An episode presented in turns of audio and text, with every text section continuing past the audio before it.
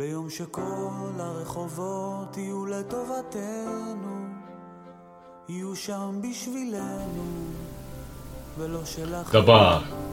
Das hebräische Wort Dabar kann vielfältig übersetzt werden mit Sache, Begebenheit, Meinung oder auch einfach Wort. Dabar ist ein Podcast von und mit Dr. Martin Steinbereitner.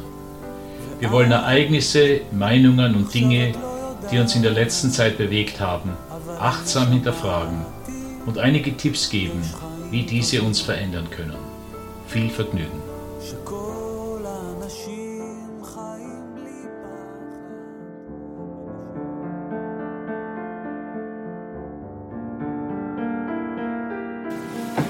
Unvollkommen. Als Nick Vujicic geboren wurde und die Hebamme das Kind seinen Eltern entgegenhielt, wollten diese es nicht berühren, sondern flohen aus dem Krankenhaus. Der Grund dafür war das sogenannte Tetramilia-Syndrom des Babys, aufgrund dessen Nick ohne Arme oder Beine geboren wurde. Heute ist er verheiratet, hat vier Kinder und vermag 43 Wörter pro Minute auf seinem Computer zu schreiben. Nick ist damit der klassische Fall einer Person mit schwerer Behinderung. Und tatsächlich waren die ersten Jahre seines Lebens nicht einfach. Dennoch würde er heute keineswegs behaupten, dass er behindert sei.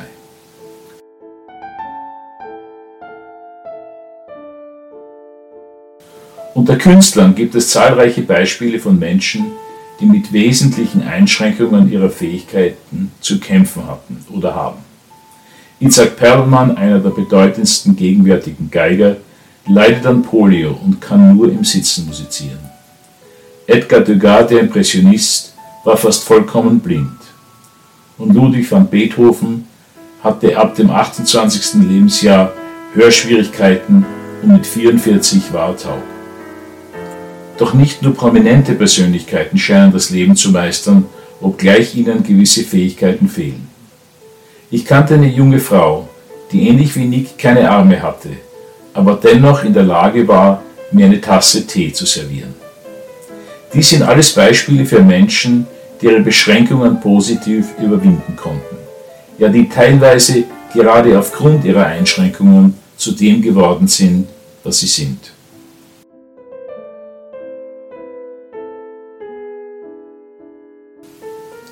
Für jede Person dieser Art gibt es aber zahllose andere, die in ihrem Schicksal schier verzweifeln. Nick Vucic erzählt von sich selbst, dass er mit zehn Jahren versucht hatte, Selbstmord zu begehen. Kranke, besonders jene mit chronischen Leiden, erleben ihre Existenz oft als sinnlos und verspüren daher keine Lust an ihrem Leben. Was macht nun den Unterschied aus zwischen diesen verschiedenen Menschen? Was verhilft den einen, ihrem Leben einen positiven Geschmack zu verleihen, während andere damit hadern? Der berühmte Psychiater Viktor Frankl würde behaupten, dass die Fähigkeit, dem eigenen Leben Sinn zu verleihen, den wesentlichen Unterschied macht.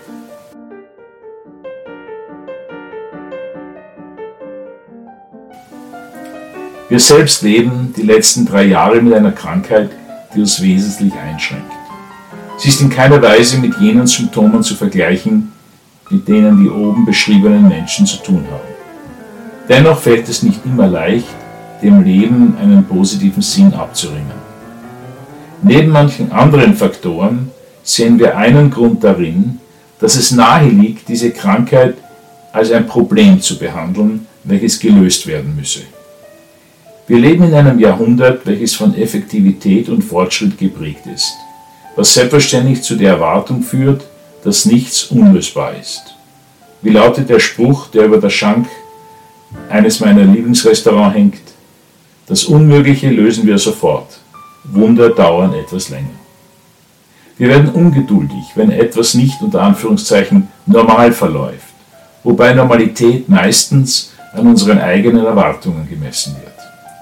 So und so sollen gewisse Dinge in unserem Leben ablaufen, alles andere bedeutet Abnormalität.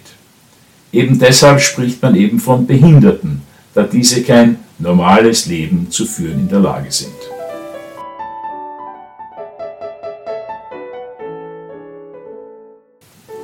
In den USA ist das sogenannte Quilting, also die Herstellung von Decken mittels verschiedener Stoffe und Stickereien, sehr verbreitet. Eine Grundregel dieser Form von Beschäftigung besteht darin, immer zumindest einen Fehler zu machen. Ähnliches trifft auch für persische Teppichweber zu, die bewusst an einer Stelle einen falschen Knoten knüpfen. Und wer von uns zehn Gärten kennt, wird wissen, dass die Gärtner bei ihrem Fegen des Sands immer ein Blatt zurücklassen. Was hat es damit auf sich, dass in so verschiedenen Kulturkreisen und Kunstformen ein so ähnlicher Brauch entstehen kann? Die meisten Anthropologen erklären dies damit, dass diese Kulturen zu einer ähnlichen Erkenntnis gekommen sind nämlich dass das Leben nicht wirklich perfekt ist, ja dass Unvollkommenheit ein maßgebliches Charakteristikum der menschlichen Existenz darstellt und dass Kunst diese Wahrheit auch widerspiegeln muss.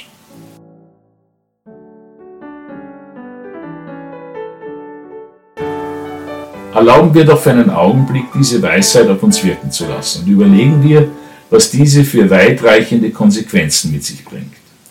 Wenn das Leben von Natur aus unvollkommen ist, dann ist es müßig zu versuchen, es zu reparieren. Was als Beschränkung oder Behinderung bezeichnet und empfunden wird, ist tatsächlich nichts anderes als das Leben selbst.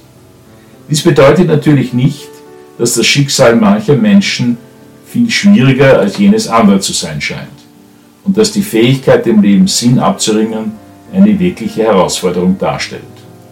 Dennoch bleibt es eben das normale Leben und nicht eine Abartigkeit.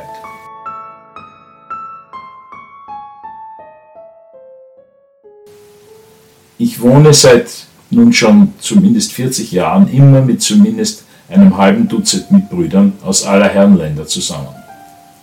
In gewisser Weise sind wir Familie, doch im Gegensatz zu Geschwistern kommen wir aus ganz unterschiedlichen Hintergründen. Zugang zu Pünktlichkeit, Sauberkeit, Tischmanieren, Direktheit. Die Liste ist schier unendlich, wo überall Unterschiedlichkeiten wahrnehmbar sind. Und während in manchen Fällen die Marotten ganz charmant sind, gibt es doch genug Gelegenheiten, wo man sie als zermürbend erlebt.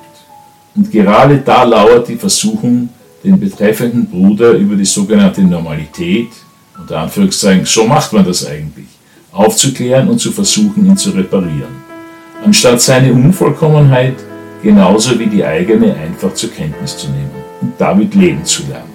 Vielleicht stimmt das Zitat von Wilders. Im Dienst der Liebe vermag nur der verwundete Soldat dienen.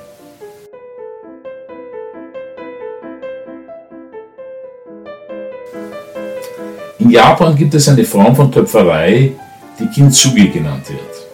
Dabei handelt es sich um den gewussten Versuch, nach gebrochenen Gefäßen Ausschau zu halten oder sogar misslungene Exemplare bewusst zu zerbrechen. Gerade an jener Stelle, die unvollkommen oder zerbrochen ist, wird das Gefäß mit Gold repariert.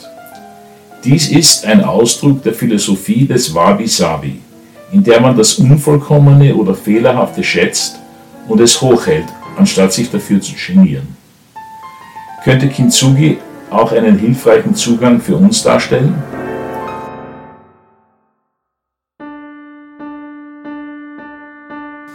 Nehmen wir vielleicht drei Fragen in die nächsten Tage mit. Erleben wir in unserem Leben gewisse Umstände als schwierig? Widerstehen diese all unseren Versuchen, sie zu reparieren? Könnte es sein, dass sich ihre tiefere Bedeutung erst enthüllt, wenn wir nicht länger versuchen, gegen den Strich zu bürsten, sondern uns auf die Suche nach dem Sinn machen. Gibt es Menschen in unserem Umfeld, die uns vielleicht auf die Nerven gehen und wir regelmäßig danach trachten, sie zu verändern? Wäre es möglich, einen anderen Zugang zu deren Marotten zu finden und zu ihnen und uns das Leben leichter zu machen? Und schließlich, wie steht es um unsere eigenen vermeintlichen Behinderungen? Charakterzüge, Verhaltensweisen, Begabungen, oder deren Mangel, über die wir uns kränken, ärgern, für die wir uns schämen. Gäbe es eine Weise, uns mit ihnen zu versöhnen und daraus, ähnlich wie Nikutschik, ein Kintsugi zu machen?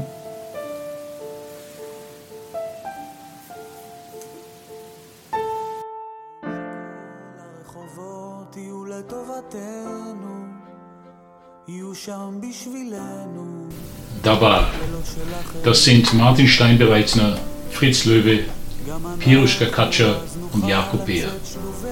Wenn Ihnen diese Episode gefallen hat, dann abonnieren Sie Dabar auf iTunes, Spotify oder woher Sie sonst immer Ihre Podcasts beziehen und empfehlen Sie uns weiter. Für Fragen, Anregungen und Feedback sind wir dankbar. Finden Sie uns einfach auf Facebook unter Einstein Podcasts. Bis zum nächsten Mal.